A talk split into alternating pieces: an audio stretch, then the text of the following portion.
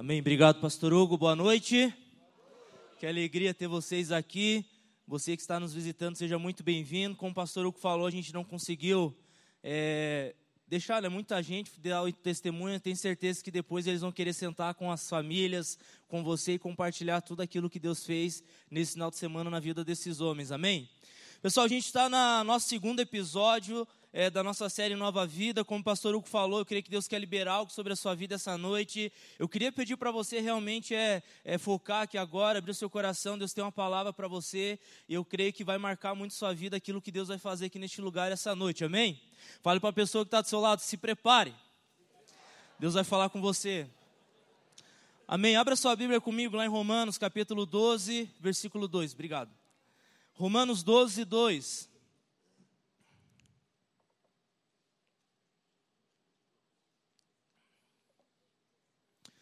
Querido, o tema da mensagem de hoje é na mosca. Olha o tema, né? Na mosca. Fala comigo, na mosca. É na mosca mesmo. A, a, a ideia, querido, dessa mensagem é levar você a descobrir coisas que estão travando você na sua vida.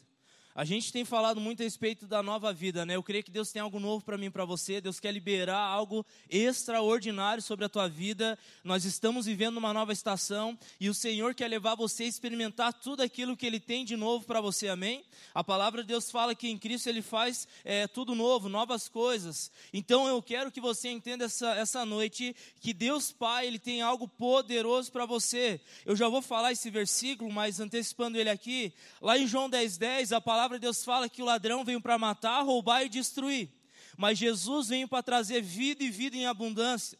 E eu creio que nós precisamos buscar isso, querido. Nós somos filhos de Deus e Deus Pai tem o melhor para mim e para você. Amém? A palavra de Deus fala que a vontade de Deus ela é boa, perfeita e agradável. Agora, tem algumas coisas que nós precisamos entender que o inimigo ele vai fazer para travar eu e você. Porque o propósito de Satanás, do inimigo, do capiroto, do que você quiser chamar, é impedir você de experimentar aquilo que Deus Pai tem para a tua vida. Ele quer, é como eu falei em João 10,10, 10, a Bíblia fala que o propósito dele é matar, roubar e destruir. E a gente ouviu aqui alguns testemunhos de transformação aonde o inimigo por muito tempo ele tentou travar o mover e tudo aquilo que Deus queria fazer. Mas algo que eu quero que você entenda, que a vontade de Deus para a tua vida não é que você fique parado, travado, estagnado, mas é que você possa experimentar tudo aquilo que Deus Pai tem para liberar para você. Amém? Então, eu creio, querido, nessa noite, Deus ele quer trazer clareza através da palavra dele e mostrar algumas áreas que podem travar você de experimentar tudo aquilo que Deus tem para liberar sobre a tua vida. Eu quero falar bastante sobre isso essa noite. Mas indo aqui para Romanos 12, 2, a primeira coisa que nós precisamos entender é passar por aquilo que esse versículo traz para nós, que diz assim: Não se amoldem ao padrão deste mundo. O que está que querendo dizer aqui? Que o mundo tem um padrão. A gente olha, querido, hoje em dia na sociedade, a gente vê uma sociedade literalmente caída, é tragédia para todo lado, é um padrão estabelecido que vai contra a família, que vai contra princípios, e se nós nos amoldar a esse padrão, é como se eu e você nos alimentasse de algo que iria nos envenenar, trazer uma intoxicação na nossa vida e iria nos fazer mal. Eu lembro de uma vez que eu tive uma intoxicação alimentar, a gente estava numa, numa conferência lá em Curitiba, e eu não sei o que eu comi, eu perdi praticamente a conferência inteira, ficando dentro do hotel, passando mal a noite inteira, por ter me alimentado de alguma coisa que não me fez bem, eu tive uma intoxicação alimentar. E quando você se alimenta de algo que não te faz bem, algo que não é bom, aquilo vai causar um dano para você e vai impedir você de desfrutar de algumas coisas. Você concorda comigo? Eu não sei se você já teve essa experiência, é muito ruim você tem uma intoxicação alimentar. E esse se amoldar ao padrão do mundo é mais ou menos assim. Você, quando você se amolda a um padrão do mundo e se alimenta daquilo, aquilo vai causar um mal para você. Por quê? Porque é algo que não é bom, algo que não é vontade de Deus. Agora continua aqui, mas transforme-se, fala comigo, transforme-se. Essa palavra transforme-se, querido, no original dela significa metanoia, que quer dizer arrependa-se. Então, o que, que eu e você precisamos passar? Pelo um arrependimento, uma transformação de mente. Por quê? Para que eu e você possamos ser capazes de experimentar e comprovar o que é bom, agradável e perfeito, que é a vontade de Deus. Zé, o que, que eu. Me explica melhor. Se eu e você queremos viver tudo aquilo que é bom, tudo aquilo que é agradável, tudo aquilo que é perfeito, nós precisamos, querido, urgente passar por uma transformação da nossa mente. Nós precisamos urgente não nos amoldar mais com um padrão corrompido, mas em Deus viver aquilo que Ele tem para nós. Deixa eu falar para você, querido, eu creio que é um tempo que Deus ele fala para mim para você: basta de você ter uma família derrotada, basta de você ter um casamento não, que não é bem sucedido, basta para você de ter um relacionamento com os filhos que não são bons, ou ter uma área específica que você está lutando há anos. Deus ele quer colocar um ponto final nisso. Mas se você quer avançar, é um tempo que Deus quer levar eu e você a passar por uma transformação na nossa mente, para que nós possamos ser capazes de experimentar tudo aquilo que é bom, perfeito e agradável em Deus, amém? Então, o que eu quero que você entenda, que é uma decisão que você tem que tomar. E tudo aquilo que eu quero trazer de prático aqui nessa noite são áreas que nós temos que identificar na nossa vida e de uma vez por todas tirar elas de dentro de nós, para que eu e você possamos experimentar tudo aquilo que Deus tem de novo para você. Eu quero declarar, querido, que tudo aquilo que trava a tua vida de experimentar a vontade de Deus, que é boa, perfeita e agradável, vai ser quebrado nessa noite em nome de Jesus. O Senhor quer liberar você para viver os sonhos que Ele tem para você. O Senhor quer liberar você para viver as promessas dele sobre a sua vida. O Senhor quer liberar você para experimentar tudo aquilo que ele sonhou e planejou para a sua vida, para a sua família, para o seu casamento, para os seus filhos. Eu quero declarar isso sobre a tua vida em nome de Jesus. Amém? Quatro áreas, querido, que o inimigo tem trabalhado para travar eu e você e impedir, de certa forma, eu e você de avançar e experimentar o novo de Deus. Primeira coisa, o pecado. Fala comigo, pecado. Deixa eu te falar, se segura aí na cadeira, querido, que hoje eu sei que tem bastante visitante, que bom que você venha. Você já vai receber a palavra aqui, vai sair daqui vacinado, já transformado. Jesus vai te pegar, depois nós chora, rola aqui no chão, é ranho para todo lado e vai dar tudo certo. O importante é você sair daqui, é literalmente com a cabeça assim, Deus, eu quero uma vida nova, amém? Isso que importa. Então, abra o teu coração, querido, para você receber aquilo que Deus tem para você. E a primeira coisa que você tem que entender que trava o novo de Deus na tua vida é o pecado. Pastor, o que é pecado? Pecado é tudo aquilo que você vive em desobediência à palavra de Deus. A palavra de Deus fala, querido, que quando nós falamos que não pecamos, por si só já estamos pecando. Zé, que bagunça é essa? Me, me esclarece um pouco mais. Tem uma frase que eu amo que em Jesus nós não somos mais pecadores para ser santo, mas nós somos santo que luta contra o pecado. Amém? Então em Jesus ele coloca uma nova natureza em você. A natureza pecadora leva em Jesus, nós somos justificados. Olha o que, que João Batista ele fala, querido. João Batista ele está batizando algumas pessoas no Rio Jordão e de repente ele vê Jesus vindo. E ele fala algo, ele diz assim: lá vem o cordeiro que tira todo o pecado do mundo. Então, quando você conhece Jesus como Senhor e Salvador na tua vida, automaticamente o sangue dele, o sangue do cordeiro, vai justificar você de todo o pecado, amém? Deixa eu te falar algo: não existe pecado que não possa ser perdoado. Talvez você está aqui nessa noite, você fala, Deus, eu tenho vivido uma vida muito longe do Senhor. Querido, a gente ouviu um testemunho, um testemunho lindo aqui do Emerson. Ele fala da vida dele de anos que ele viveu numa escravidão, mas quando ele encontrou Jesus, ele foi liberto, ele foi transformado, a vida dele mudou, por quê? Porque em Jesus nós somos lavados, nós somos purificados de todo pecado, amém? Agora, se tem algo que pode travar a minha, a sua vida, querido, é o pecado. Romanos 6, 23 diz assim: Pois o salário do pecado é a morte, mas o dom gratuito de Deus é a vida eterna em Cristo Jesus, nosso Senhor. Querido, uma coisa que você tem que entender, e se você está aqui nessa noite, glória a Deus pela tua vida, você vai ter oportunidade de ouvir isso. A consequência do pecado é a morte, querido. Pastor, como assim? É a morte espiritual na alma ou às vezes até mesmo natural. Eu lembro que em 2009 eu me converti pela primeira vez, 19 de julho de 2009. E quando eu me converti, querido, eu, eu vim de um contexto mundano, vi, literalmente afundado nas drogas, vícios, bebedeiras e etc. E muita coisa assim que eu tenho certeza que acabava com a minha vida, eu estava muito longe de Deus. E quando eu me converti, meses depois, em abril de 2010, aconteceu um acidente aqui em Lages, na Curva da Morte, quem lagiano sabe, Estava dentro do carro cinco pessoas e desses cinco pessoas somente o motorista sobreviveu. E o contexto, querido, era que essas cinco pessoas elas viviam junto comigo. Eu andava de segunda a segunda com essas pessoas, a rapaziada ali que eu andava, era o meu ciclo de amigos. E quando aquele acidente aconteceu, Deus ele me falou algo. Por questão de segundos, uma decisão tua, eu não, eu te livrei da morte. Porque certamente, se você, na hora que eu te chamei, não tivesse se arrependido, não tivesse voltado para mim, você não estaria aqui hoje para estar tá olhando e para estar tá tendo uma vida transformada pelo poder de Deus. Agora, o que, que eu quero que você entenda, querido? Deus está chamando uma igreja ao arrependimento, amém? Se você está aqui, eu quero que você tenha isso em mente. Independente da tua vida até aqui, quando você tem um coração quebrantado, um coração arrependido, Jesus ele sempre vai estar pronto para te perdoar, amém? Porque não existe pecado que não possa ser perdoado. Agora, quando nós temos um coração duro, um coração orgulhoso e não nos arrependemos, isso automaticamente vai afastar eu e você da presença de Deus e vai travar a nossa vida.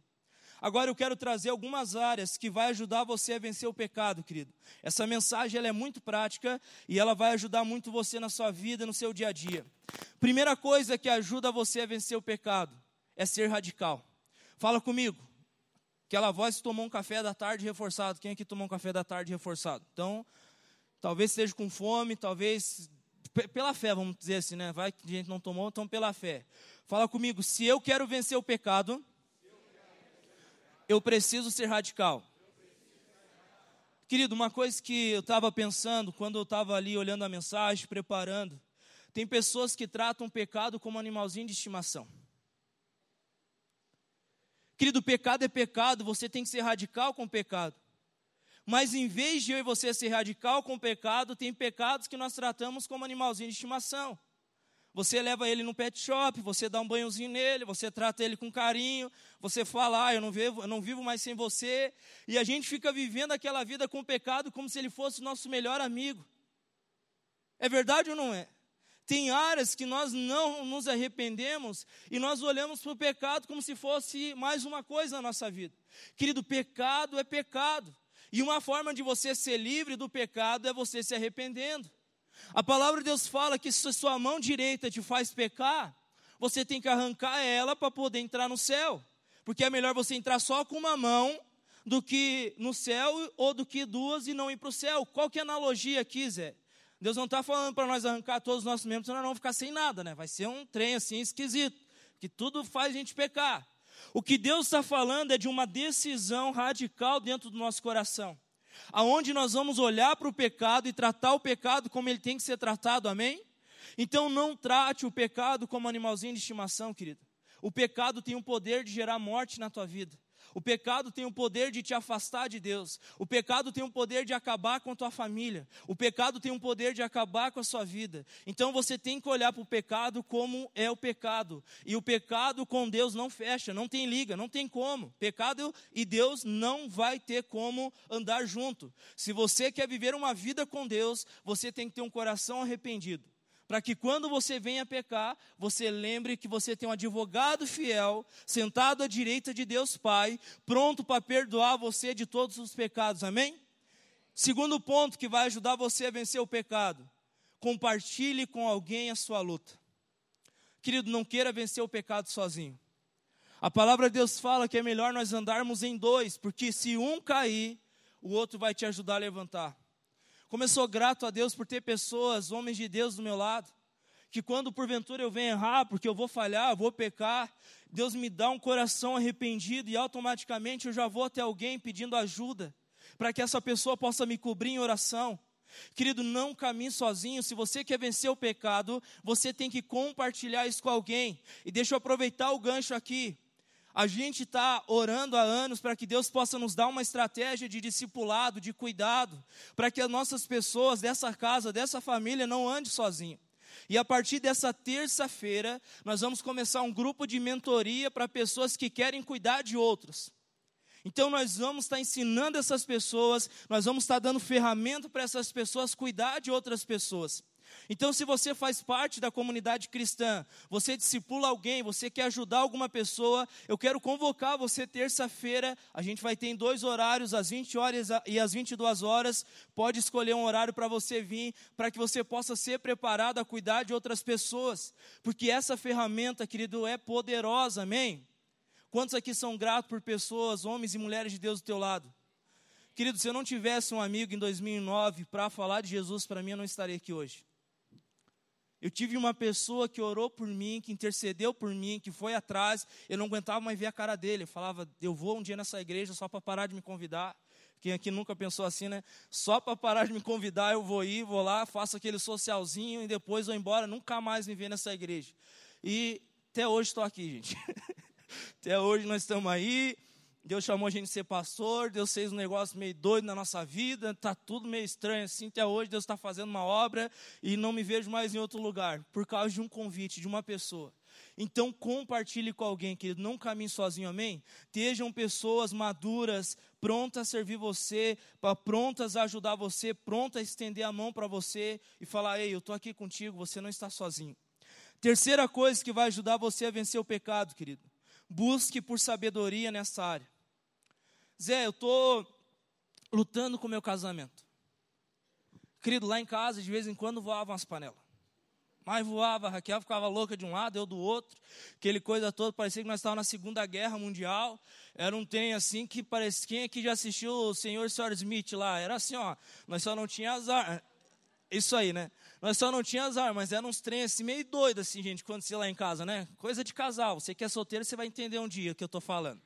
Todo mundo vai passar por isso.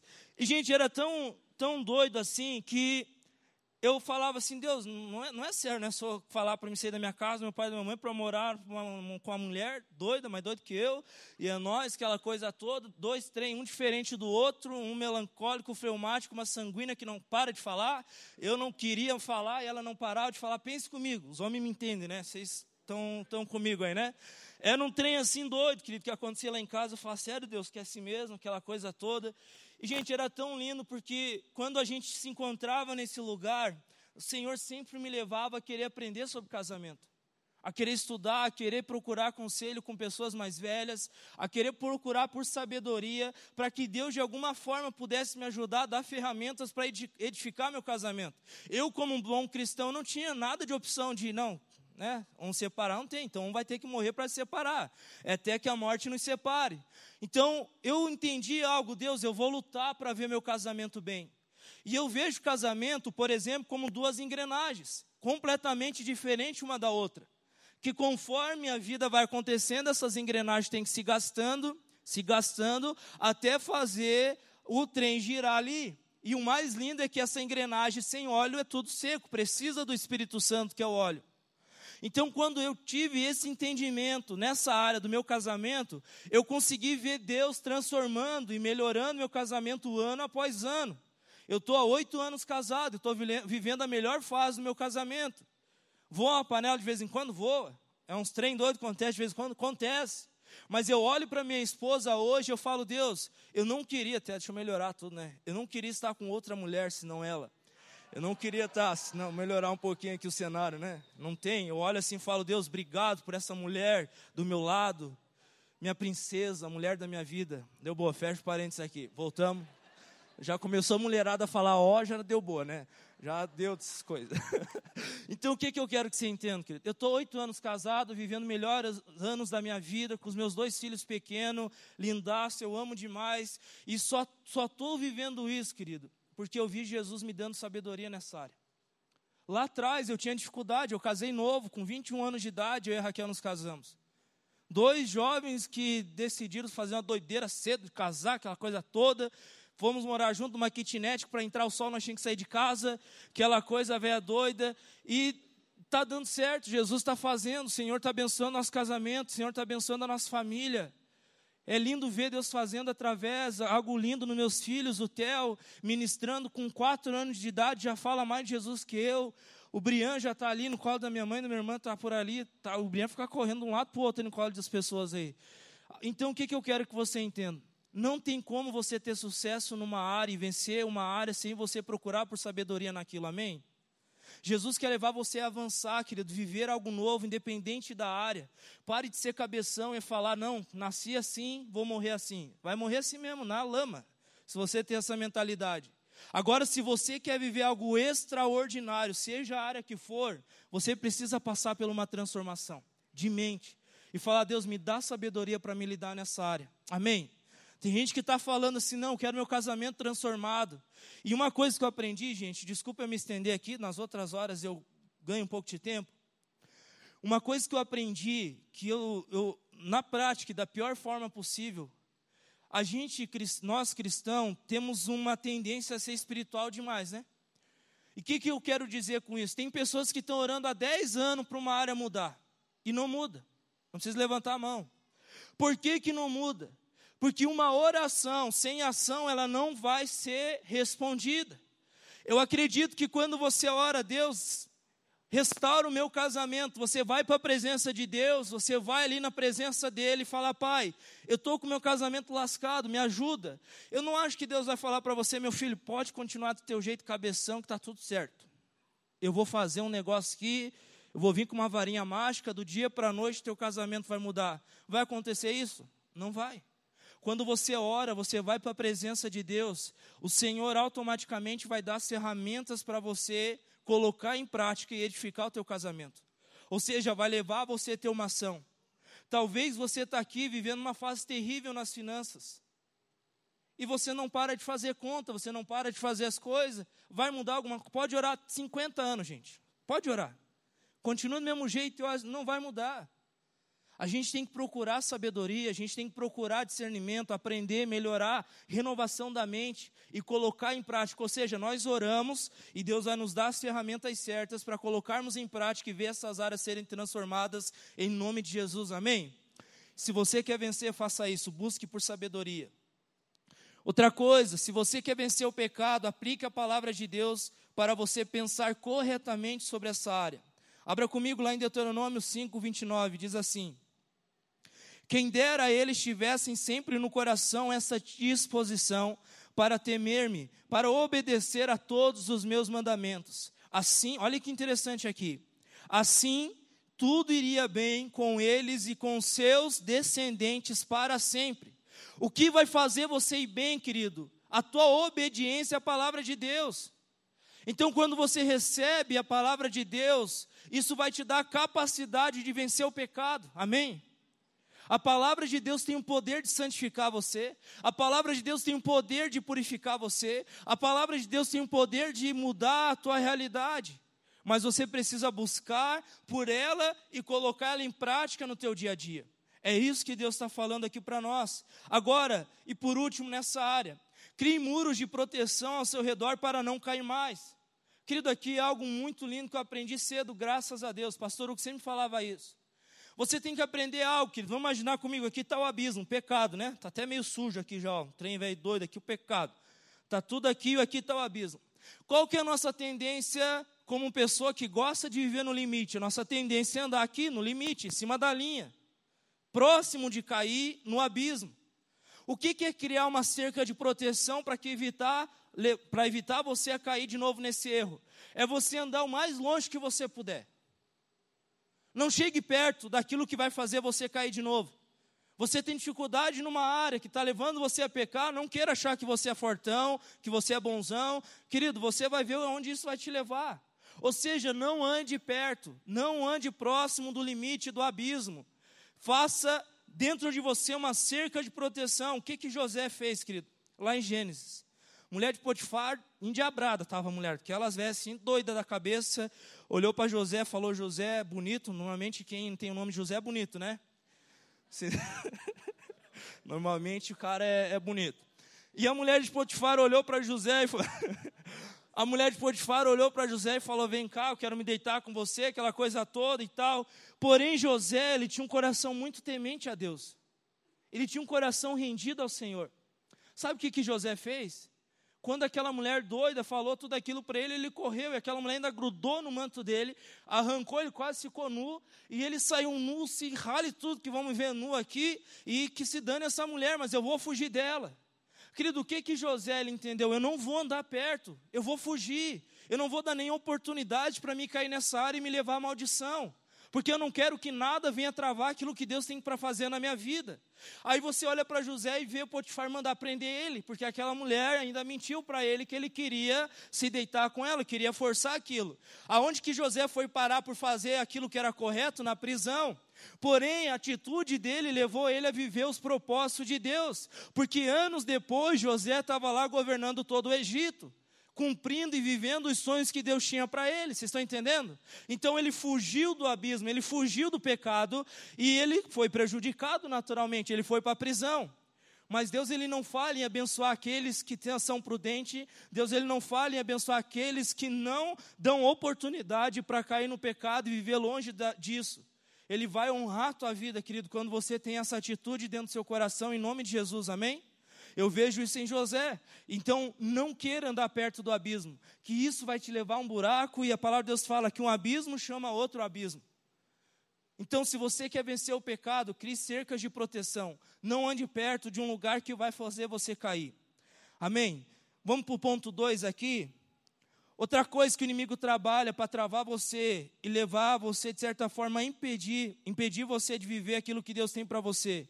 O passado, fala comigo, passado. Você segura aí na cadeira, querido. Hoje a palavra está leve, né? Está uma maravilha. Você segura aí que essa aqui é mais forte ainda. Se tem uma coisa que o inimigo faz para levar eu e você para longe daquilo que Deus tem, é prender eu e você no passado. Existem duas formas que ele faz isso, eu quero trazer aqui para vocês. A primeira, Satanás sempre vai levar você a ter sentimento de culpa e acusação por coisas que você fez lá atrás. Se tem algo, querido, que eu vejo pessoas lutando, e isso impede elas de avançar, são por acusações e culpas de coisas que ela fez lá atrás. Coisas que ela talvez errou lá atrás. Coisa que talvez realmente ela fez lá atrás e aquilo marcou tanto a vida dela que ela não consegue mais olhar para frente e avançar. Ou seja, ela está presa no passado ela está presa em acusação, ela está presa em mentiras, que coisas que aconteceram lá atrás, em condenação. Agora, se você não tem uma mente renovada pela palavra de Deus, que diz que não há condenação para todos aqueles que estão em Cristo Jesus, você não vai avançar.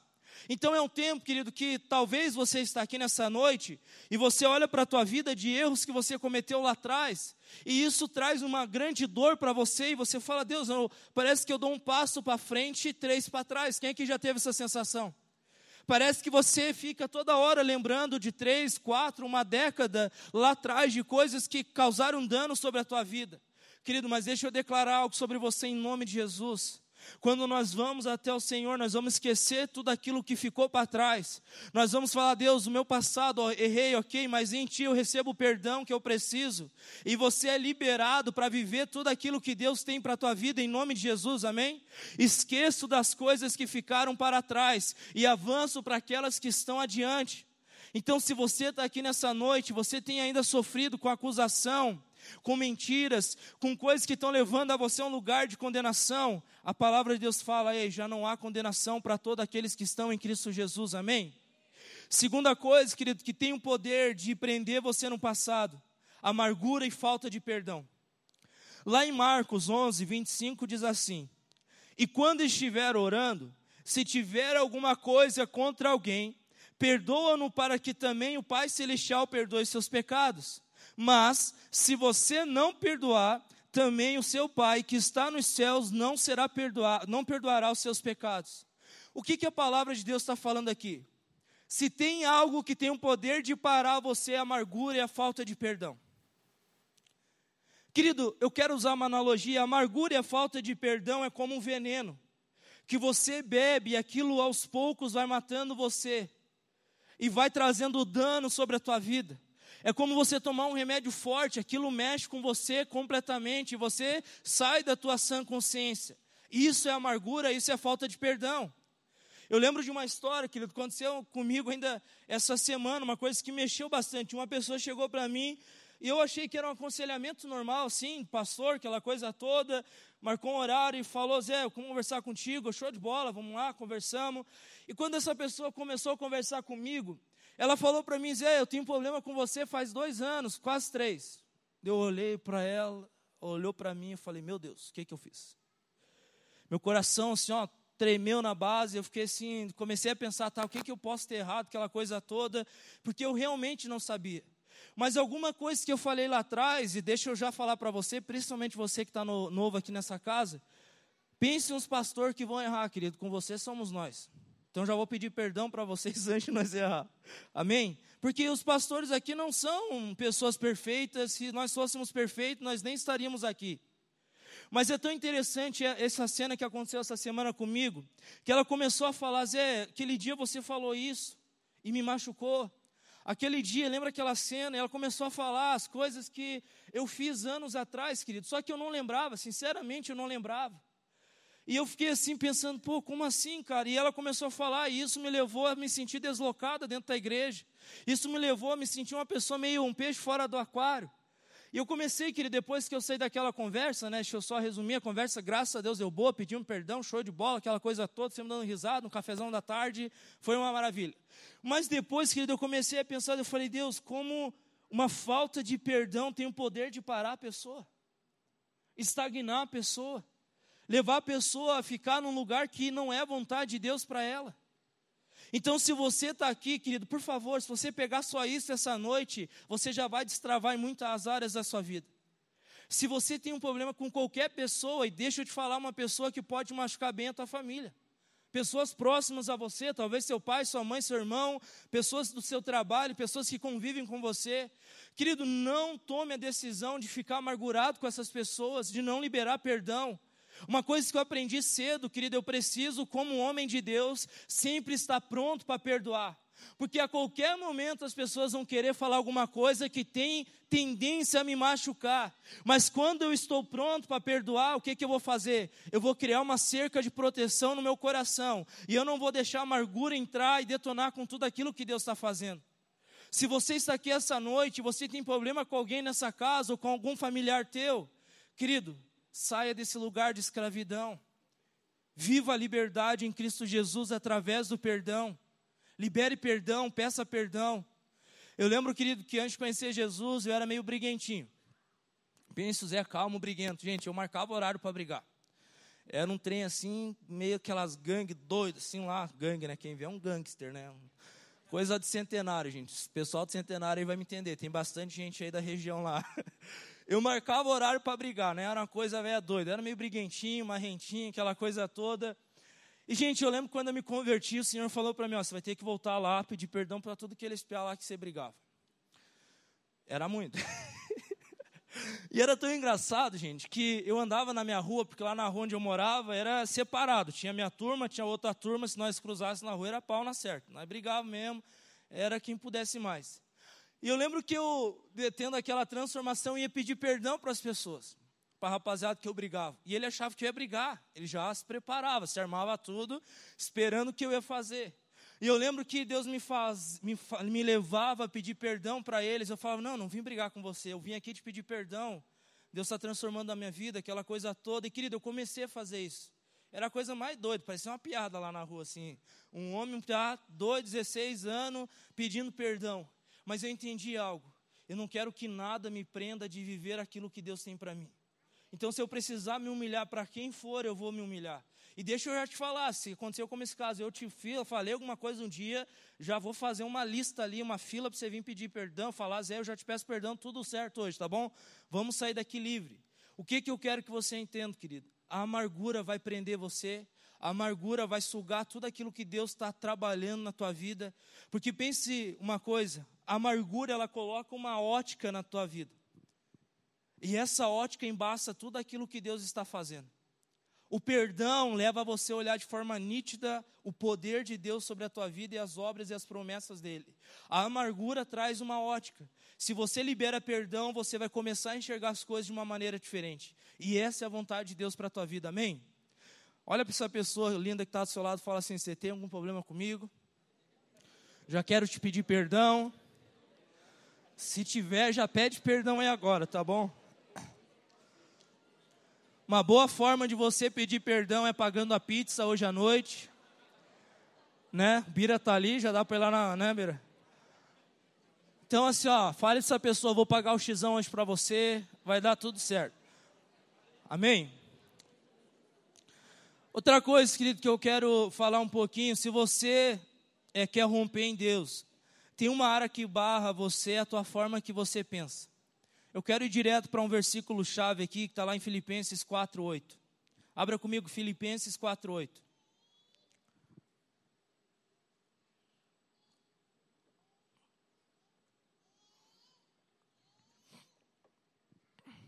Filipenses 4,8 diz assim: Finalmente, irmãos, tudo o que for verdadeiro, tudo o que for nobre, tudo o que for correto, tudo o que for puro, tudo o que for amável, tudo o que for de boa fama, se houver algo de excelente ou digno de louvor, pensem nessas coisas.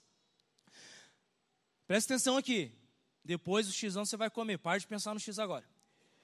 Uma coisa que você tem que entender é que Satanás trabalha na nossa mente, ok? Ele vai levar você a ter pensamento sobre alguma coisa, e isso vai impedir você de destravar e viver o romper que Deus tem na tua vida.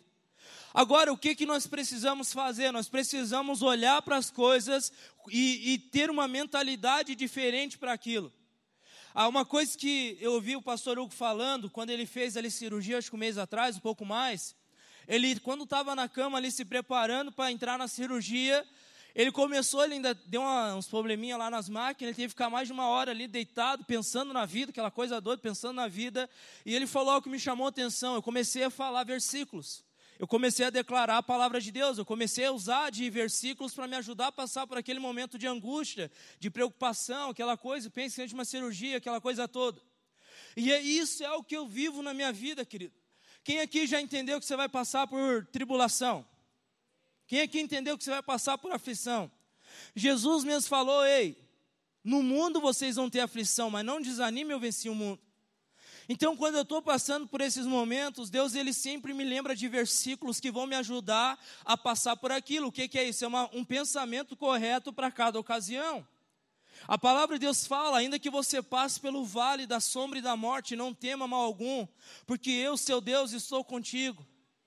Querido, uma coisa assim, abrindo para vocês, até para vocês orarem. É, semana passada, minha família foi pega de surpresa. A gente tem o meu sobrinho Kelvin, sete anos de idade, saiu uma, uma, umas bolas na cabeça dele.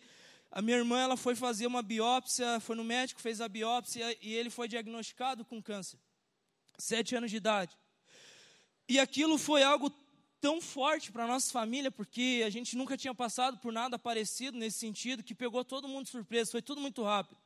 No mesmo dia que o Kelvin foi fazer os exames, o médico já internou ele no, no dia à noite, no outro, nos outros dias ele ficou ali, aqui em Lages, internado, para esperando um leito em Floripa, porque crianças são tratadas com câncer lá em Floripa.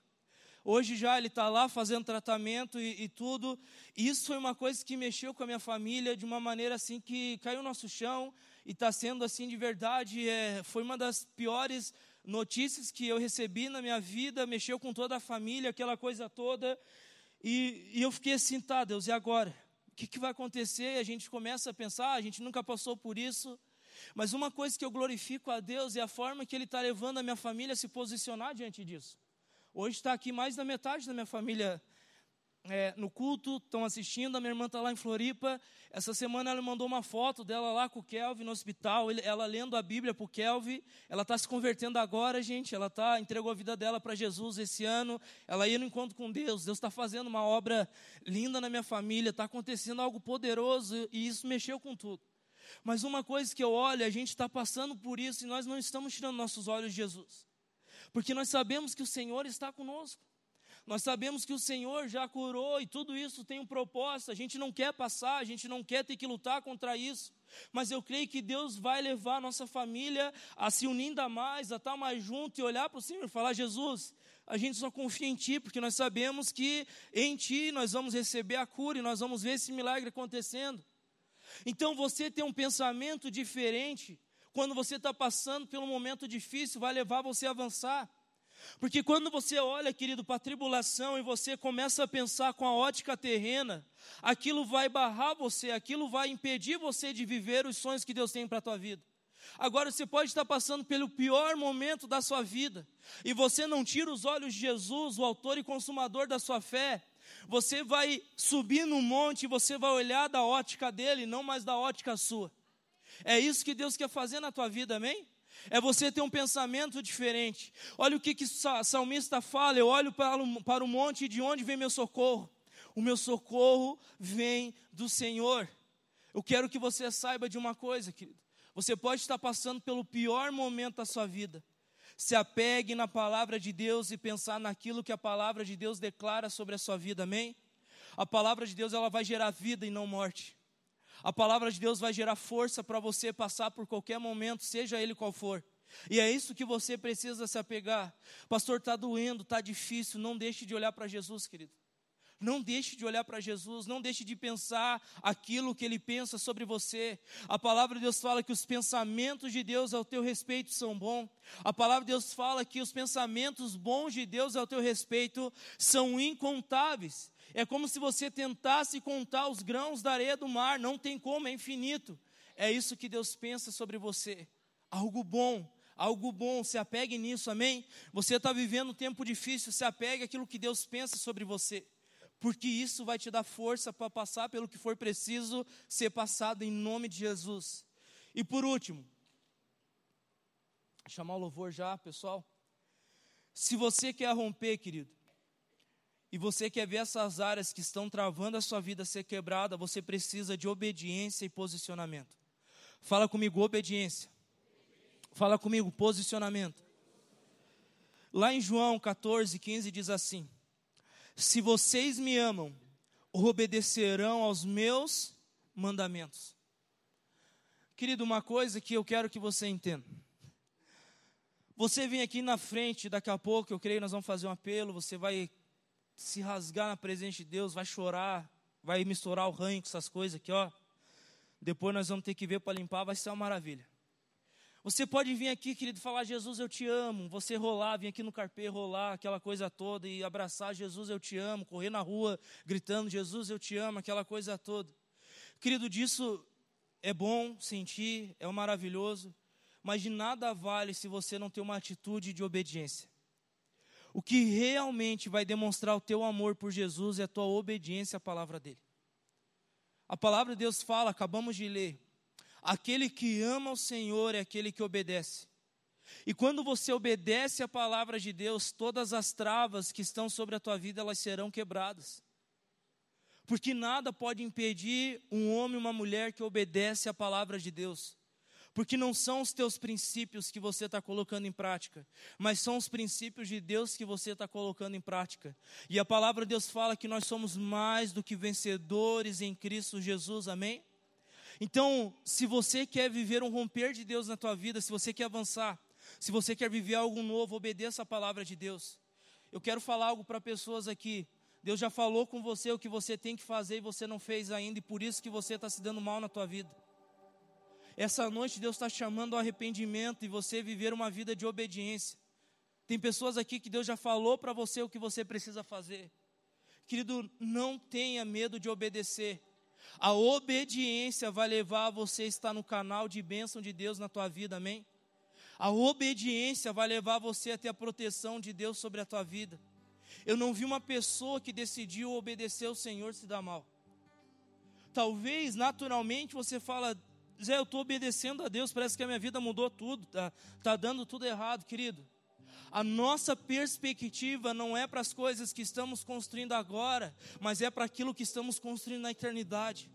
Talvez agora está doendo obedecer ao Senhor. Talvez agora está sendo difícil obedecer ao Senhor. Mas eu quero lembrar você que o tesouro, aquilo que você está acumulando no céu, é algo que é eterno, não é passageiro, amém? Então a obediência não vai levar você muitas vezes a ver tua conta bancária natural crescer, mas vai ver você construir e acumular riquezas no céu. Amém? A nossa perspectiva com a obediência não deve ser a recompensa que vamos receber terrena, mas a recompensa que vamos receber eterna na nossa vida. Isso é forte demais, gente. Então, se você quer viver um romper de Deus na tua vida, decida nessa noite obedecer a palavra de Deus, se posicionar. Ei, é um tempo que Deus está chamando uma igreja posicionada, amém? uma igreja que não vai viver um cristianismo 0007 e já coloquei mais zero aqui para ser zerado mesmo. que você chega lá na tua família, você fica lá, bah, sou, não sou, vou lá naquela igreja. Não. O Senhor vai fazer uma obra poderosa em você. E isso vai ser tão incrível que vai se multiplicar em outras pessoas por causa da tua obediência. Amém? O Senhor está chamando você a obedecer a palavra dEle, querido. Pegue a palavra dEle, retenha ela no teu coração, faça ela assim, ó, vibrar no teu coração. E você vai ver Deus abençoando você. Coloca Salmo 1, capítulo 1, versículo 1, por favor. Não está aí nas anotações.